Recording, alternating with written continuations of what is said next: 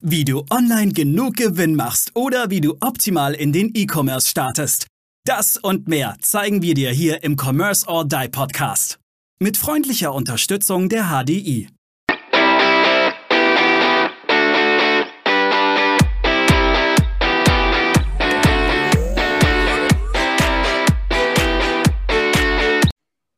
Hallo und herzlich willkommen zu einer neuen tollen Commerce or Die Online Podcast Folge. Heute haben wir wieder einen sehr, sehr spannenden Gast. Und wir haben uns jetzt angewöhnt, bedingt auch durch eine Empfehlung eines unserer Podcast-Gäste, eine schöne Einleitung zu machen. Ja, unser heutiger Gast hat Maschinenbau studiert, ja, ist Vice President äh, einer, einer mittelgroßen Firma, ist YouTuber, ist ein Mann, der das Wort Authentizität Authentizität auf, einen, auf den ersten Schritt perfekt aussprechen kann, liebt zumindest wenn ich es richtig gesehen habe, Pokémon und Lego. Also mit Lego kann man ihn, glaube ich, so richtig, richtig, richtig glücklich machen, wenn es das Richtige ist. Spricht Englisch, Deutsch und Russisch. Und mit ihm sprechen wir heute über, was macht mein Wettbewerb auf Amazon und was kann ich daraus lernen. Herzlich willkommen hier bei uns im Podcast, Christian Otto Kelm. Einen wunderschönen guten Tag zusammen. Ja, und neben dem Maschinenbaustudium, was ich nicht beendet habe, Betriebswirtschaft studiert, Schwerpunkt Biotechnologie. Ich kenne mich mit Impfstoffentwicklung aus bis 2011. Okay, das ist ja schon mal sehr spannend und durchaus auch ein Thema, was in der, in der heutigen Zeit ja äh, auch Thema ist. Ja, heute, heute wollen wir ja, das ergänze ich jetzt noch, du bist Vice President äh, bei Analyze. Wer Analyze nicht kennt, wir werden Analyze in den Show Notes verlinken und äh, darfst dann natürlich nachher auch noch mehr dazu sagen. Aber wir wollen ja jetzt unseren Zuhörerinnen und Zuhörern einen großen Mehrwert geben und sag mal, muss ich mich eigentlich damit beschäftigen? Es gibt ja manchmal den Spruch, naja, was der Wettbewerb macht, ist doch eigentlich egal. Fokussiere mich auf meine eigene Vermarktung, meine eigenen Produkte, äh, gar nicht so stark nach dem Wettbewerb schauen. Wie, wie ist das bei Amazon, wenn man bei Amazon verkaufen möchte? Ja, das ist recht spannend, weil du hast es quasi sehr einfach formuliert und in, in der Einfachheit der Dinge entstehen die meisten Komplexitäten. Und würden wir das alle so machen, würden wir bis heute alle nur blaue Gelpads und Kühlpads verkaufen, ja? äh, weil uns das so vorkommt, als wäre das die Norm. Und wenn man dann aber auf die Idee kommt zu sagen, komm, wir haben die Zielgruppe doch schon ein Leben lang geprägt mit Blau und Pink, warum gibt es die nicht in Pink? Ja, mal ein ganz plumpes Beispiel. Dann würden sich niemals Entwicklungen und Fortschritte einstellen, sondern wir würden immer noch äh, wie die Bauern auf dem Land leben, äh, wir würden Ware tauschen und keiner wäre auf die Idee gekommen, Geld herzustellen oder überhaupt den Status Geld zu entwickeln. Ähm, und so müssen wir das auch auf Amazon sehen. Wenn du as big as possible bist, eine Firma wie ein Gardena zum Beispiel, ja, die den Markt der äh, Rasenmäherroboter äh, aufgebaut hat und dominiert. Oder wie Falke, die das L und das R auf Socken äh, äh als größte Innovation und die Rutsch, äh, Anti-Rutschfläche auf der Unterseite entwickelt haben. Ne? Gerade für Männer links und rechts immer schwer. Und da muss man halt überlegen, welchen Innovations- und Entwicklungsgrad wir anstreben wollen. Und wenn du alles nur so gut machst wie dein Wettbewerb, dann wirst du in Summe nur so gut wie dein Wettbewerb. Deswegen sollte man sich nach dem nicht richten. Wenn du aber nur dein eigenes Süppchen kochst, wirst du immer links und rechts, niemals über den ominösen Tellerrand hinaus erleben, was bei Amazon im Schwerpunkt in anderen Kategorien möglich ist. Wie andere Bereiche, nicht nur Wettbewerber, ihre Shop-Strukturen bauen, ihre Produktbilderkonzepte. Und da liegt auch am Ende die, die große Macht und der große Wissens- und Erfahrungsschatz, den ich mir über die Jahre jetzt seit 2013 angeeignet habe. Ich bin in jeder Branche von Erotik bis Schrauben und Dübel, von Spielzeug bis Messer, Teppich, alles äh, schon unterwegs gewesen und habe alles gesehen, alles erlebt. Und ich darf immer noch von mir behaupten, ich habe auch alles operativ umgesetzt. Und da kommst du dann immer in die Zwickmühle, so wie du sagst, eigentlich sollst du auf dich selber gucken, um dich zu entwickeln. Aber viele Potenziale würdest du links und rechts liegen lassen, weil der Markt Amazon so eine hoch wie soll man sagen, hoch zusammengepresste Kompetenz aller Marktteilnehmer am Ende rausquetscht. Und je besser du darauf achtest und Rücksicht nimmst, ähm, desto, desto mehr kannst du dich selber entwickeln. Und das macht das System dann so mächtig. Und wir haben die Situation, dass wir im Gegensatz zum stationären Handel, ne, nur mal so Side-Effekt, wo ich äh, früher zwei Jahre gearbeitet habe, sind wir einmal im Quartal mit meinem Grafiker und Verpackungsteam ähm, in die großen Läden gefahren, Mediamarkt und Saturn, und haben ein Shopping gemacht. Wir haben uns neue Verpackungsideen angeguckt und so weiter. Heute gehst du einfach auf Amazon, machst auf, siehst alles. Und es gibt Tools wie zum Beispiel in Analyze und viele andere, die dir noch zusätzliche Daten zutragen. Das heißt, eine Wettbewerbsanalyse früher war einfach schwer. Und da hat sich das mit der Zeit so entwickelt, was zu schwer ist, lass halt sein, kannst nicht messen, kannst nicht steuern. Das sind ja auch meine Grundsätze, was du nicht messen kannst, kannst du nicht steuern. Aber das hat sich gewandelt und jetzt sind die Daten nun mal da. Und warum sollst du dann kein Auge mal links und rechts auf deinen Wettbewerb oder in andere Bereiche legen, ja? Aber Christian, dann lass uns doch mal vorne anfangen. Du hast jetzt relativ viele Beispiele schon genannt. Die große Frage, die sich mir jetzt stellt, ich habe einen Haufen Daten. Du hast es ja gesagt, ich kann, ich kann relativ einfach mir mittlerweile die Ideen anschauen, wie machen das die anderen. Aber wie setze ich das dann um? Wo sind deine ersten Ansatzpunkte, dann wirklich hinzugehen und dann zu optimieren? Weil äh, Daten hat jeder. Daten hat, viele haben, oder viele ist es relativ einfach, auch an Daten zu kommen. Aber die Daten dann umzusetzen und damit dann auch wirklich was Sinnvolles zu machen, das ist die Kunst für mich eigentlich in, in jedem Bereich. Da hast du voll und ganz recht. Wir haben da zuletzt eine Umfrage gemacht bei mir in der Facebook-Gruppe. Ähm, da kam aber raus, dass 60 bis 70 Prozent der Leute eben weder die Daten haben, noch eine Zeit haben, die umzusetzen, noch Leute haben, die die Daten dann umsetzen. Die Schwelle ist, ist fast null. Ja? Bei MLIs, wir haben lebenslang kostenlose Accounts. Das heißt, du kannst pro Tag ein bestimmtes Datenkontingent immer abrufen. Und ähm, es ist nur einfach so, dass der normale Amazon-Händler, auch der Vendor selbst, also quasi beide Bereiche, die Seller und die Vendoren, äh, mit dem Tagesgeschäft voll äh, ähm, over sind. Ja, das äh, logistische Themen, die ständigen Supportfälle, die Grundkommunikation mit Amazon, die Endkundenkommunikation, Logistik, Werbung, da soll noch jemand Content machen, dann soll noch jemand gucken, ob der Content läuft, also das ganze Controlling zur Vorbereitung von Entscheidungen, nicht das Controlling in Kontrolle. Ähm, dann noch die Kontrolle, ob alles so live ist, wie es soll. Das heißt, der Arbeitswust, um nur die Grundhygienefaktoren halbwegs im Griff zu halten, ist so hoch, dass du selbst, obwohl die Schwelle zu den Daten zu gelangen oder die eigenen Daten zu bewerten, viel zu hoch ist für die meisten. Wir fangen ja oft an, mit den Kunden erstmal direkt zu arbeiten und zu sagen, wie sehen eure Daten jetzt aus? Wir gucken uns erstmal an, wie sieht's bei denen aus? Und gucken, ob die überhaupt schon laufen können. Ne? Die, die fangen teilweise an mit 100 Meter Sprint auf einer Distanz von Marathon. Das schafft kein Mensch, kein Usain Bolt oder irgendjemand. Und da muss man, das muss man sich vor Augen führen und dann erst kann man Lösungen entwickeln. Und dann strukturierst du das sauber runter und identifizierst als erstes die Mangelfaktoren. Ja? Schwerpunkt Hygienefaktoren im Content, Bildstruktur, Textstruktur, äh, mobile und Desktop-Ansichten. Viele, wie wir ja auch, wir sitzen den ganzen Tag am PC. Der Kunde sitzt aber am Handy. Und da werden die Contents falsch strukturiert. Die Titelstrukturen sind teils eine Katastrophe. Die sind auf dieses äh, Titellängen-Dilemma mit der äh, Android-App nicht eingestellt, wo du halt nur bis 70 Zeichen siehst. Oder dass die Bilder viel, viel wichtiger sind als die Bullet Points, weil die fast unsichtbar sind in der App.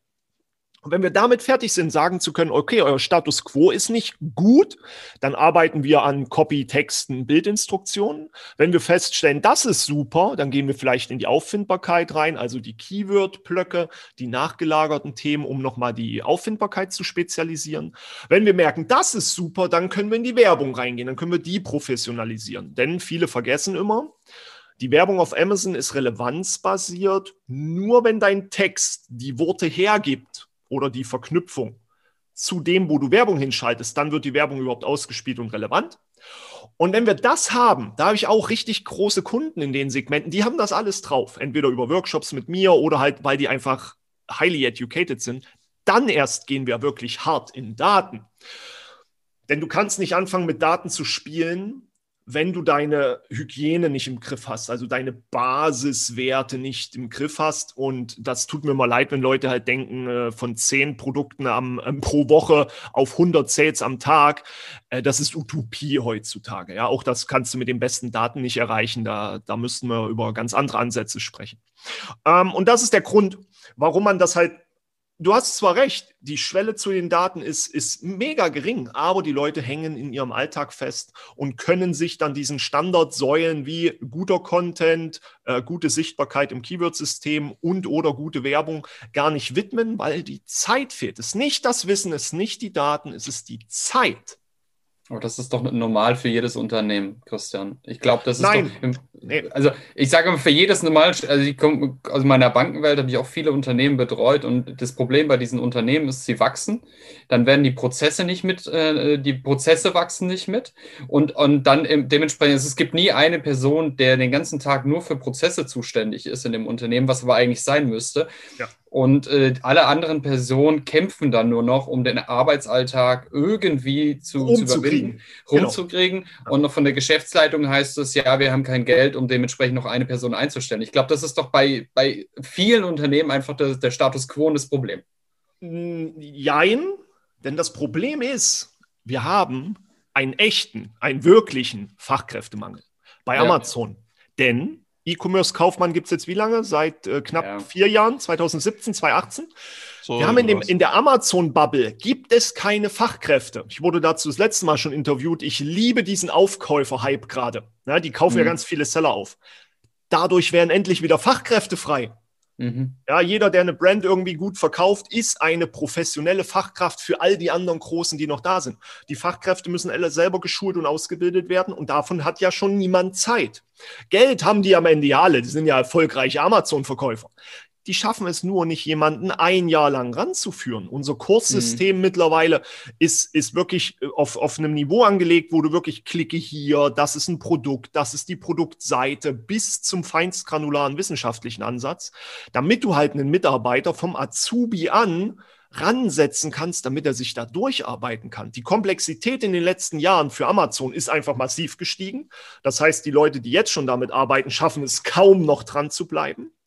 Und die Leute, die du dir reinholst, die sind nicht auf diesem Wissensstand und Erfahrungsschatz, weil es in der Uni nicht gibt und so weiter. Meine letzte Studentin, ähm, die hat ein äh, Semester mit mir gemacht, ihre Abschlussarbeit in dem Bereich Amazon geschrieben und ist vom Stand weg sofort zu einem großen Seller gekommen, nur weil sie diesen Bereich, diesen minimalen Bereich von einem langen Studium äh, sehr, sehr gut erfüllt hat durch die Kompetenz, die sie sich wirklich hart erarbeitet hat und zwar richtig gut. Und sie ist dort sofort eingestellt worden. Mhm. Und davon gibt es nur ganz, ganz wenige. Das heißt, das Thema Zeit, so wie du es darstellst, das ist ein Problem, was alle kennen. Die Budgets sind es nur in dem Fall nicht. Uns fehlen schlicht die Leute und zwar massiv. Aber was ist denn dein Tipp? Weil ich glaube, das ist ja ein Thema, was alle betrifft. Also ich kenne das genauso. Ähm, gewisse Leute zu finden in, in, einem Segment, in dem wir arbeiten, ist eine absolute Katastrophe. Was ist dein Tipp? Ist es tatsächlich das Thema Ausbildung? Ist es, also sollten die Unternehmen dann in, in selber in Ausbildung setzen oder muss man irgendwie am Markt stärker agieren? Muss ich mehr Benefits für meine Mitarbeiter? Wo siehst du das Hauptproblem an der ganzen Geschichte, dass wir einen Fachkräftemangel haben? Brauchen wir mehr Zuwanderung, dass wir auch aus anderen Ländern? Ich ich bin ja auch mittlerweile, brauche ich die Person ja nicht mehr, mehr bei mir im Unternehmen. Ob genau, ich kann jetzt ein Unternehmen in Stuttgart sein und die Person kann in Berlin sitzen als Beispiel. Ja. Also was muss, was muss ich meiner Meinung oder deiner Meinung nach machen? Ähm, es ist tatsächlich so, ich erlebe das ja bei Sellern wie Vendoren, ähm, die Leute, die aktuell dort sind und in der Verantwortung sind, machen das über Jahre, haben das gut gelernt, aber hängen in ihrem Dörfchen XY fest. Die wissen gar nicht, wie wertvoll sie sind wie gut sie eigentlich sind für den Gesamtmarkt, kommen nicht zu Konferenzen. Äh, YouTube und Facebook ist für die meisten auf Arbeit immer noch verboten und verpönt, obwohl sie sich dort weiterbilden können. Mhm. Und ähm, das heißt, es fehlt schlicht dann die Bereitschaft, ähm, dieses Homeoffice. Es ist immer noch so, das erlebe ich selbst bei Riesenfirmen, weltweiten Firmen, die sitzen aber halt dann äh, ADW, ja, und sie wollen, dass da Präsenz ist das ist dann halt Pflicht. Und dann denkst du dir halt aus, aus, aus Berlin irgendwo nach, nach München, denkst du dir, mhm. da fährt zwar der ICE vier Stunden, aber warum? Warum sollte ich? Ja. ja? Und äh, diese, dieses Dilemma trifft viele. Die anderen, die agil sind, sind ja die ganzen kleinen Zeller, die so groß wachsen. Ne? Dieser Aufkauf-Hype entsteht ja genau dadurch, dass man durch optimierte Prozesse, wo die Leute einfach wissen, was sie tun, mit guten Daten, strukturierten Vorgehen, mehr Arbeitszeit freikriegen um den Rest zu machen, wie Werbung oder regelmäßige Weiterbildung. Und das ist eins der Themen. Also entweder fehlen tatsächlich die Mitarbeiter, die man kriegen muss, indem man einfach offener ist. Virtuelle Assistenten ist ja die bessere Benennung als Homeoffice meiner Meinung nach. Und äh, dann haben wir die Situation, dass die meisten, die ich kenne, in ihren Prozessabläufen eher in einem Labyrinth über Jahre sich verrannt haben und nicht mal mehr so hochgesprungen sind oder hochgehoben wurden und ihnen gezeigt wurde, guck mal, dein Labyrinth von oben an. Renn nicht fünf Ecken, dreimal links wie rechts, sondern geh einfach nach rechts. Dein Kollege macht das schon seit zwei Jahren und ihr wisst das nicht. Sowas habe ich öfters. Ähm, wenn dann die Workshops sind, so, da sitzen nur Mitarbeiter. Du machst auch Amazon? Du machst auch Amazon? Hast du auch immer die Probleme? Ja, ja. Oh, wir machen die uns gegenseitig. Ach, das ist gar nicht Amazon. Ups, das sind wir firmenintern. Ähm, und das gilt es zu vermeiden. Und da schlage ich dann halt auf, weil wir sind ja keine Agentur, kein Dienstleistungserbringer im eigentlichen System. Wir sind ja nur ein Datenlieferant. Und wir haben halt ähm, über meine jahrelange Erfahrung in den ganzen Bereichen die Möglichkeiten, den Leuten da einfach die Augen zu öffnen und zu sagen, das ist normal, das ist überall so schlimm. Nicht nur euch geht so, jedem geht so. Und wir haben aber auch immer Lösungen dafür, ja, für die Prozesse, für die Abläufe, sei es auf Tool-Ebene oder einfach auf der reinen äh, Firmen- und Teamstruktur, wo man einfach den Wissensstand ein Stück hebt und dann sagt, hey, Advertising musst du eigentlich so rechnen, weil das und das. Oh, danke, das spart uns 5 Millionen. Ich sage, ja, bitte, ist okay. Ähm, und da müssen wir rein und da gehen wir rein äh, jeden Tag, jede Woche. Und das macht dann Spaß und das hilft den Leuten, ja. Passend, passend dazu ist ja so das Thema na, zum Thema Fachkräfte beziehungsweise auch dem, dem, dem Knowledge beziehungsweise dem Wissen. Ich sehe häufiger mal, ich bin ja so hier der Advertising Guy hier in der Runde und auch ein bisschen mit Amazon PPC vertraut. Mein Team ein bisschen mehr wie ich ähm, und du bist da der Profi. Aber ich sehe manchmal so Werbeanzeigen, wo da steht, ja, senk dein ACOS, was weiß ich, automatisch, automatisiert auf unter, was weiß ich, 10% ACOS, also Advertising Cost of Sale. Äh, und, und musste irgendwie gar nichts mehr machen. Die KI, äh, die in echt gar keine KI ist, sondern in Indien sitzt und atmet oder so ähnlich, äh, na, mach, mach das alles für dich. Ich habe es natürlich ein bisschen überzeichnet, klar, aber was hältst du denn von diesen ganzen Automatisierungsmöglichkeiten, die speziell jetzt für Amazon Werbung, Amazon PPC da draußen rumgeistern?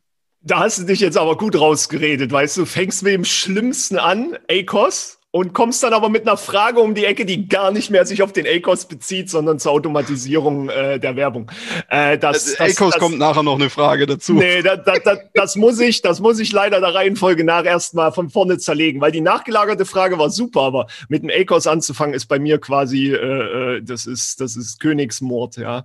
Ähm, das Problem beim ACOS ist äh, teilweise, je höher er ist, desto mehr Gewinn hast du in der Tasche ein schlechtes Kosten-Umsatz-Verhältnis heißt nicht, dass es schlechte Werbung ist. Und das verstehen die Leute nicht. Ähm, zudem kommt hinzu, als Seller, als normaler Seller, hast du Werbeausgaben ohne Steuern gegen Sales inklusive Steuer. Das heißt, Missverhältnis, da fehlt mal richtig was. Dann hast du Seller mit Umsatzsteuerberechnungsservice. Dort werden die Sales ohne Steuer ausgewiesen und die Werbeausgaben ohne Steuer. Das heißt, das Verhältnis passt wenigstens. Ich möchte das Thema Attribution und Amazon jetzt weglassen und nur noch den Vendor erwähnen. Der hat auch Werbekosten ohne Steuer, aber bei dem sind die Sales auch ohne Steuer. Jedoch zahlt der Vendor als B2B an Amazon 30 Euro LED, verkauft er an Amazon für 15 Euro, sieht dann irgendwas 25 Euro, jetzt imaginär, äh, die 19% Steuer weg, 25 Euro als Sale, hat aber nur 15 bekommen. Von den 15 hat er vielleicht einen Grundgewinn für eine Firma ETC von 3 bis 5 Euro. Hm.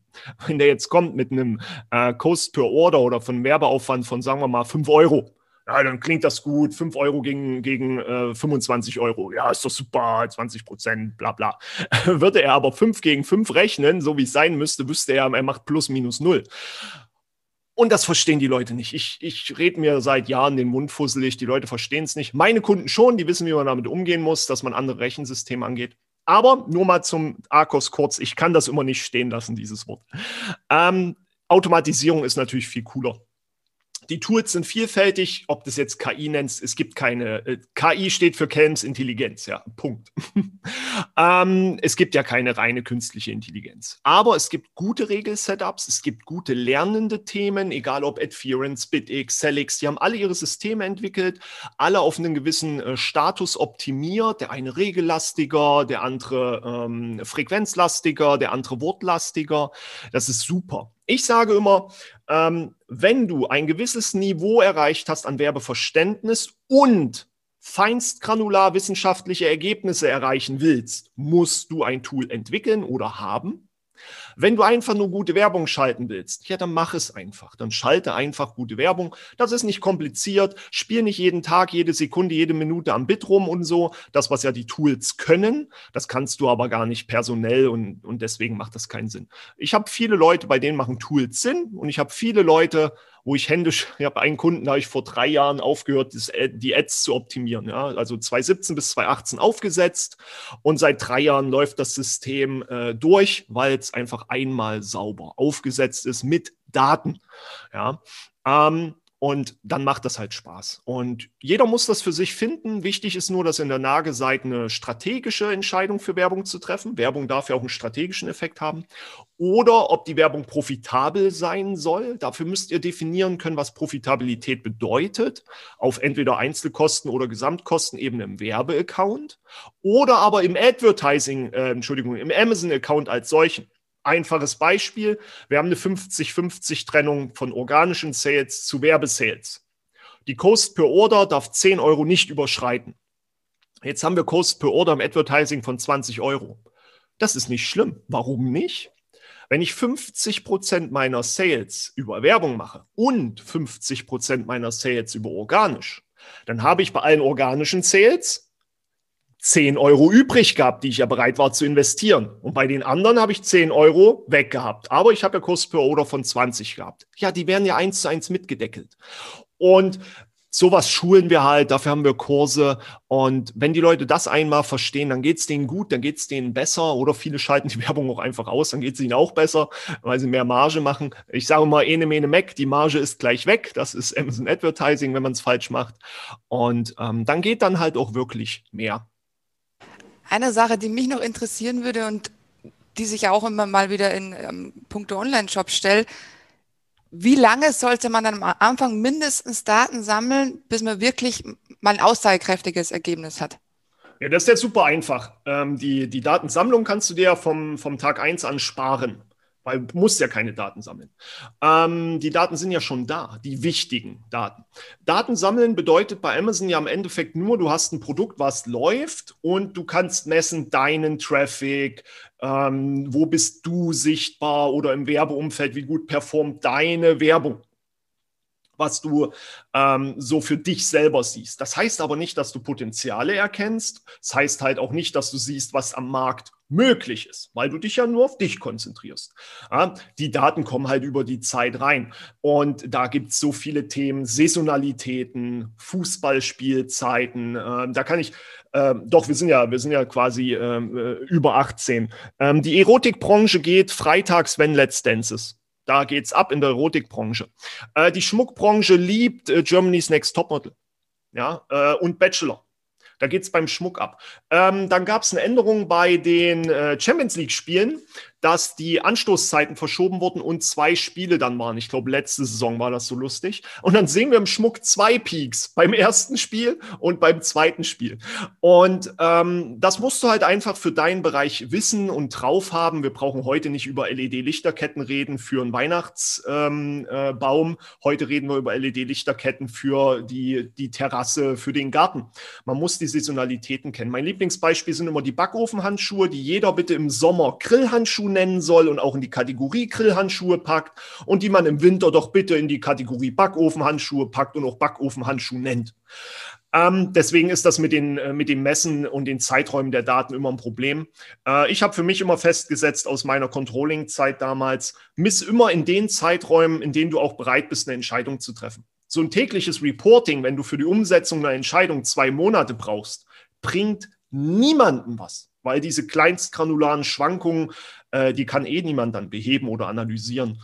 Ähm, damit läuft man ganz gut. Also wenn du weißt, du guckst die Werbung einmal die Woche an, ja, dann guck sie dir halt auch für solche Zeiträume genau an. Minus sieben Tage, Attribution, äh, will ich jetzt nicht zu sehr drauf rumreiten. Aber äh, ich finde, sowas ist ganz gut, wenn du einmal im Monat Zeit hast, deine Daten anzugucken und daraus Entscheidungen ableiten kannst, die dann einen Monat brauchen zur Umsetzung, dann takte das so ein.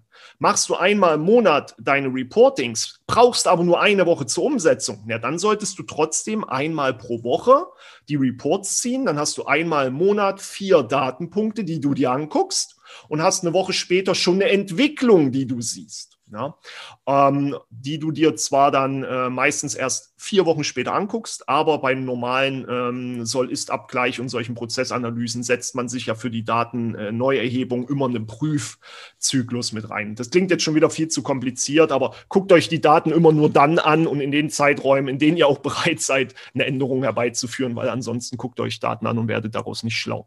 Oder nicht schlauer und werdet nicht in Handlungen übertreten. Sehr guter Tipp. Meine zweite Frage hast jetzt eh fast schon beantwortet, stellt sie aber trotzdem nochmal, dass wir das Ganze nochmal ein bisschen kompakter haben. Inwiefern ist das Vorgehen denn auf, auf Online-Shops oder auch andere Kanäle anwendbar? Ja, super gut. Ähm, wir haben das, äh, ich, ich habe ja Factor A mit aufgebaut, eine der besten und größten Amazon-Agenturen in Europa mittlerweile. Und ähm, wir haben da ein, ein ganz simples äh, Konzept entwickelt. Wir haben irgendwann festgestellt, dass für die meisten der Content für Amazon tatsächlich am schwersten ist, am komplexesten, ja, formulieren wir es mal so. Und was ich meine zwei Jahre bei einem Vendor 2013 bis 2014, äh, Entschuldigung, bis 2015 gemacht habe, war folgendes. Ich kannte das mit den ganzen Marktplätzen schon. Otto, Amazon, Mediamarkt mit der eigenen Shopseite und so weiter. Was wir gemacht haben, wir haben ein Konzept aufgebaut, dass unser Titel und unsere Bullet Points einer bestimmten Reihenfolge und Logik entsprachen. Aufgebaut wurden sie auf Level 100 Prozent und das war, alle Hygienefaktoren für Amazon wurden eingehalten. Alle Bilder, Texte, Reihenfolgen, Logik. Für einen Otto wusstest du, die Bullet Points dürfen nur x lang sein. Also waren die Bullet Points wirklich alle so getaktet und geschrieben, dass vorne die wichtigen Sachen standen. Die Titellängen für die anderen Shops waren immer alle kürzer werdend vom eigenen Shop über Otto, über äh, Mediamarkt Saturn. Amazon hatte nur den langen Titel. Alle anderen hatten abgestuft kürzere Titel bekommen. Auch die Bildreihenfolgen. Die wichtigeren Bilder vorne, weil einige Shops haben nur drei Bilder bekommen, einer nur eins, andere sieben. Und wenn du diese Logik einmal groß und sauber aufbaust, weil Amazon der größte Hygienefaktor ist, was Shop-Struktur angeht, dann kannst du daraus alles absteigend bauen. Keywords sind im Backend die, die andere Plattformen haben solche Logiken gar nicht. Ja, was, wofür brauchst du es? Äh, eBay ist dann noch mal eine Ausnahme mit der 80-Zeichen-Konzeption, aber auch die kann man da einbauen. Und so hatten wir da immer eine durchgetaktete Logik, damit niemand zweimal Dinge anfassen muss.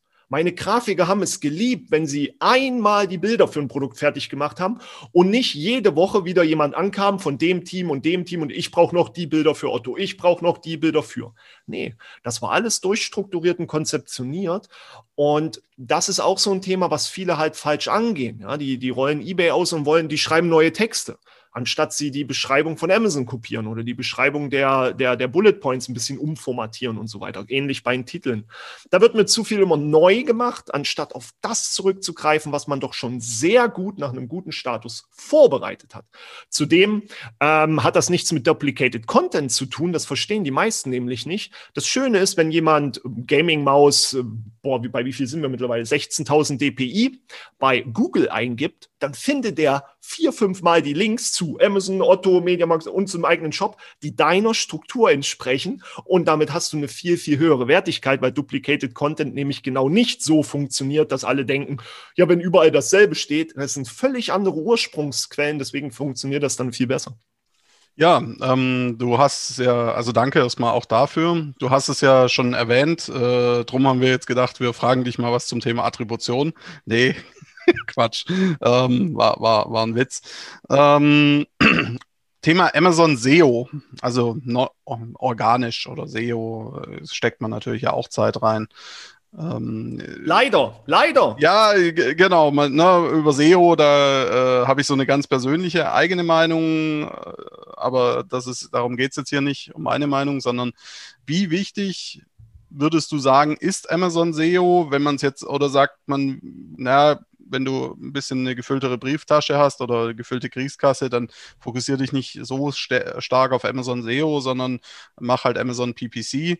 Äh, und das, was bei SEO rumkommt, ist schön, aber äh, nicht, nicht steuerbar, beispielsweise. Könnte ja, ja eine Aussage sein. Darum ja, bin ich sehr gespannt, was du sagst. Nein, also die, das hatte ich ja schon angeteasert vorhin, ähm, die Relevanz ist direkt verknüpft im Gegensatz zu vielen, vielen anderen Bereichen. Äh, wenn du das Wort Weisheitsszene mit SS in der Schreibart nicht äh, in deinem Listing hast, dann bist du organisch teilweise gar nicht auffindbar und dann ist deine Werbung über unterperformant. Schreibst du es mit rein, geht es performen los. Ja, wir haben das in unseren Amma-News, die wir regelmäßig haben, haben wir solche fiesen Beispiele dabei.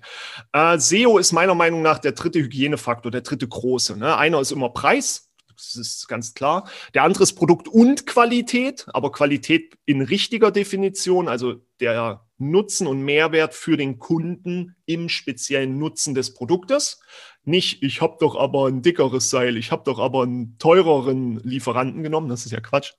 Ähm, und äh, das sind die zwei Kernsäulen. Ne? Du brauchst ein Produkt, es muss gut sein, qualitativ gut sein und der Preispunkt muss passen und dann kommt schon SEO. Und SEO habe ich früher immer gesagt, acht Stunden für ein Produkt brauchst du. Ist einfach so. Wir hatten damals nicht die Datenlagen. Jetzt bin ich in der Lage mit den neuen Datenmöglichkeiten, ich brauche 15 Minuten und habe ein vollwertiges Listing. Die Idee dahinter, die entstanden ist, ist die reine Wettbewerbsbetrachtung. Wenn man alle Suchworte kennt und weiß, wer unter allen Suchworten da ist, dann kann man ja die Logik auch umdrehen und sagen, wir wollen einen bestimmten Bereich Produkte, Gummispanner nehmen und wollen gucken, wo sind alle von denen ungefähr im Durchschnitt. Dann weißt du, wo alle von denen ja sind. Das heißt, du drückst nur noch einen Knopf bei uns und siehst das sofort. Und wenn du dann eiskalt bist und nicht weißt, wie du einen Text schreiben sollst, dann drückst du halt nochmal einen Knopf und aus denselben Datenmengen wird dir ein Entitätennetzwerk gebaut. Wir haben für dieses Jahr haben wir halt Amazon SEO komplett neu entwickelt mit einem Entitäten-Setup, was dir zum Beispiel nach Ort, Merkmal, Eigenschaft, Farben, Größen, Produkt und so weiter ähm, die Wortphrasen clustert. Ja, wir gehen immer davon aus, von den Worten, die der Kunde ins Suchfeld eingibt und danach bauen wir das dann quasi auf und dann werden die Worte zugewiesen. Das heißt, du kannst dann einfach losschreiben und vergisst auch einfach nichts mehr. Und wem das zu komplex ist, ähm, da habe ich mir das Beispiel mit den Gummibändern rausgeholt. Das hatten wir Mitte letzten Jahres, glaube ich. Da wollte jemand da groß reinstarten und brauchte eine, eine Wettbewerbs- oder eine Marktanalyse. Na, ich finde, ob man jetzt Wettbewerbsanalyse sagt oder Marktanalyse, am Endeffekt guckst du dir bei der Marktanalyse ja auch den Wettbewerb an. Und äh, da haben, glaube ich, die meisten immer so ein bisschen Wort, Wortfindungsstörung. Es ist ja am Ende dasselbe.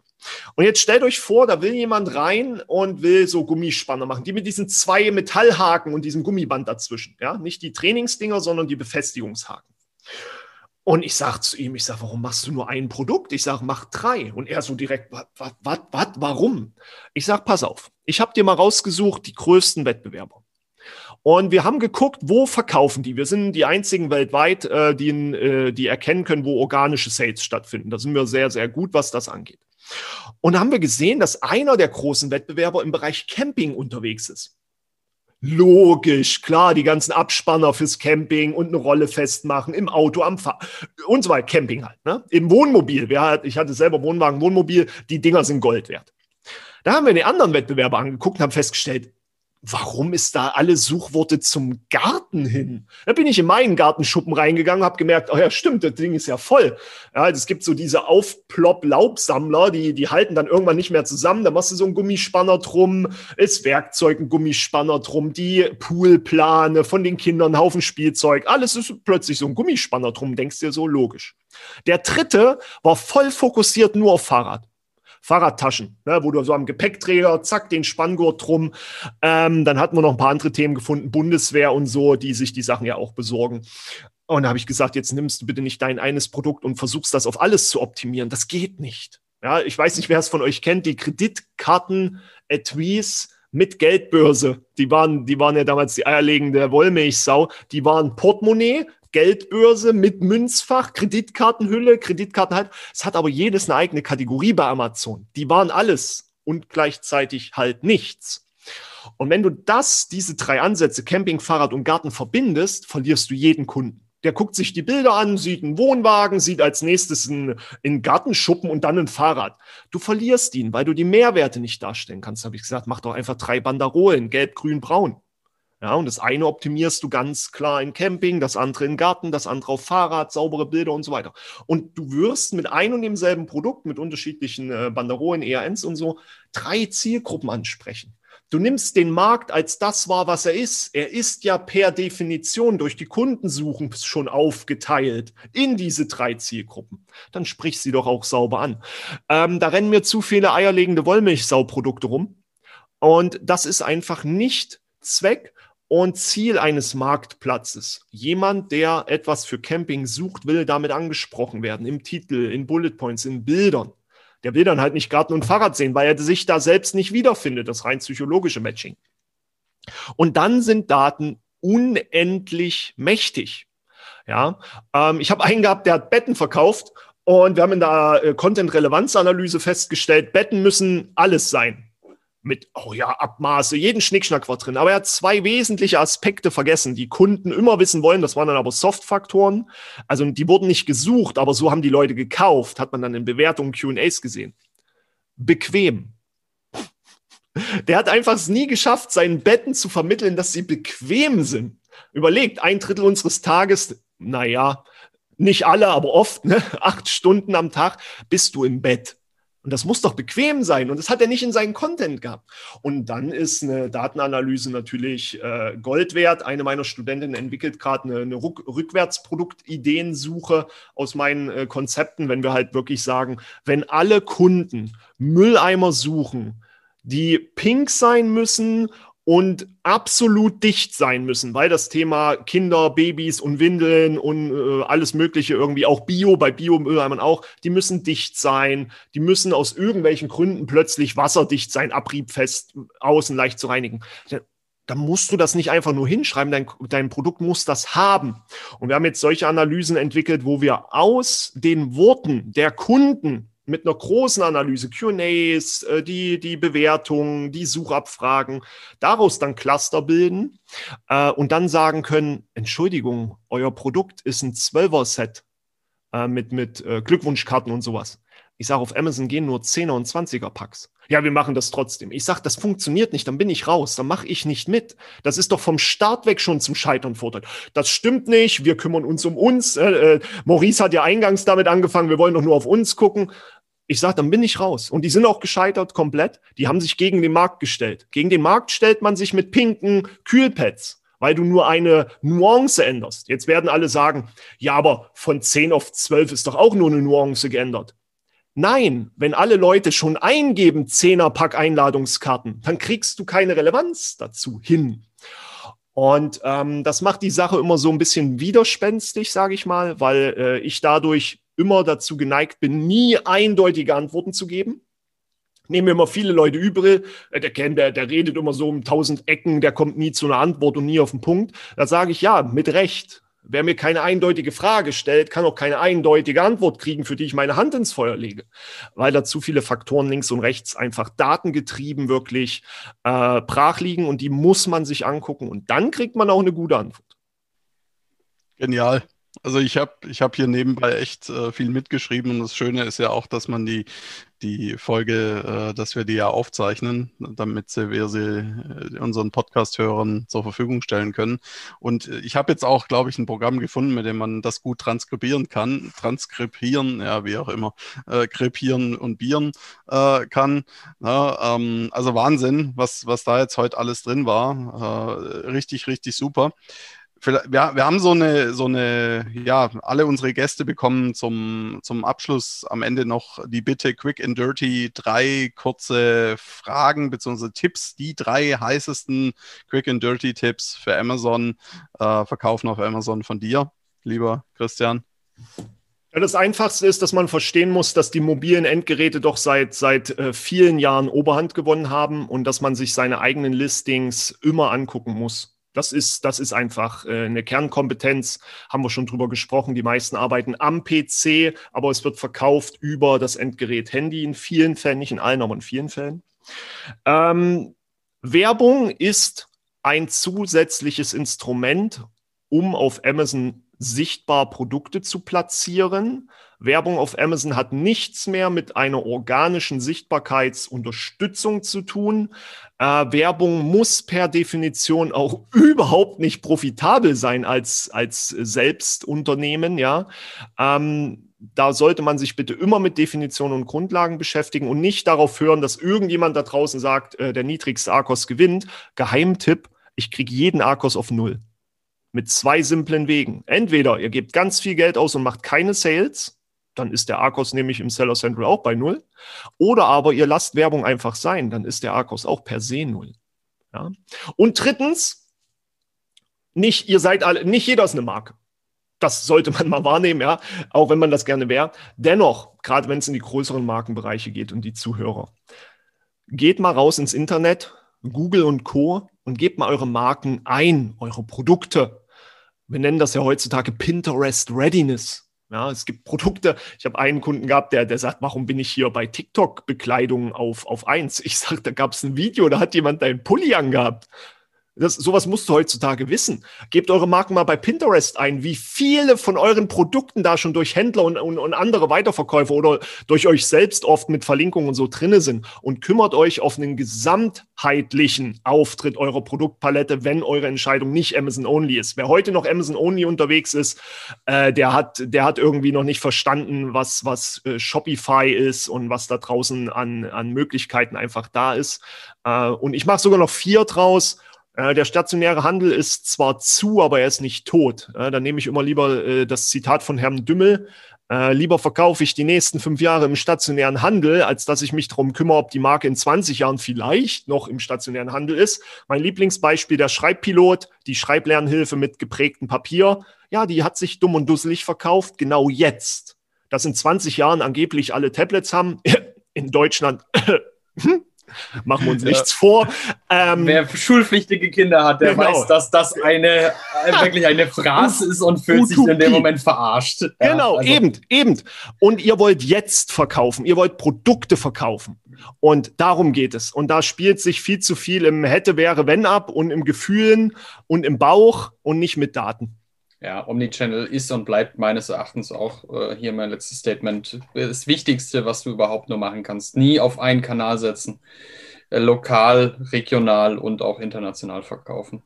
Ja, nicht Amen. jeder heißt Anker und ich ja. glaube, äh, da kommen wir relativ zügig zu wenigen Beispielen. Vielleicht noch der Friendly Suite äh, mit dem mit der Kurzzeiterfolg Kawaii mit dem Kurzzeiterfolg. Und dann wird es mit diesen Amazon-Only-Brands ganz, ganz eng. Und da braucht mir jetzt niemand erzählen, dass Anker ja eine Milliarde Umsatz macht und mit neun Milliarden an der Singapurer Börse bewertet ist. Ja, Anker ist nicht du. Genau. äh, gut, gut, gutes, gutes Statement, guter Podcast, hat uns riesen Spaß gemacht, äh, lieber Christian. Wir hoffen dir auch. Ähm, die, na, vorhin ja wieder mal Fettnäpfchen-Hopping betrieben mit ACOS und, und, und, und solche so Geschichten. Äh, Habe ich aber in der Tat äh, diesmal sogar bewusst gemacht. Ähm, und ja, vielen lieben Dank. Da war total viel drin. Und wer mehr über Christian wissen will, äh, findet ihn auf YouTube, Social Media und auch auf MLIs. Vielen, vielen Dank. Danke dir und dir, lieber Zuhörer, hoffen, wir hoffen, es hat dir auch gefallen. Bitte gib uns ein Feedback, wie du die Folge fandest. Natürlich gern auch dem Christian Otto Kelmen Feedback geben und natürlich auf jeden Fall auch auf mlis.com vorbeischauen und äh, es natürlich auch, auch nutzen. Und sie haben auch eine gute Chrome-Extension. Aber jetzt höre ich schon auf mit Werbung und ähm, sage vielen lieben Dank nochmal fürs Zuhören und bis zur nächsten Folge hier im Commerce Die Online Podcast. Dodeli Ciao. Ciao. Wir danken unserer Station Voice Abi Schreert. Bis zum nächsten Commerce or Die Online Podcast.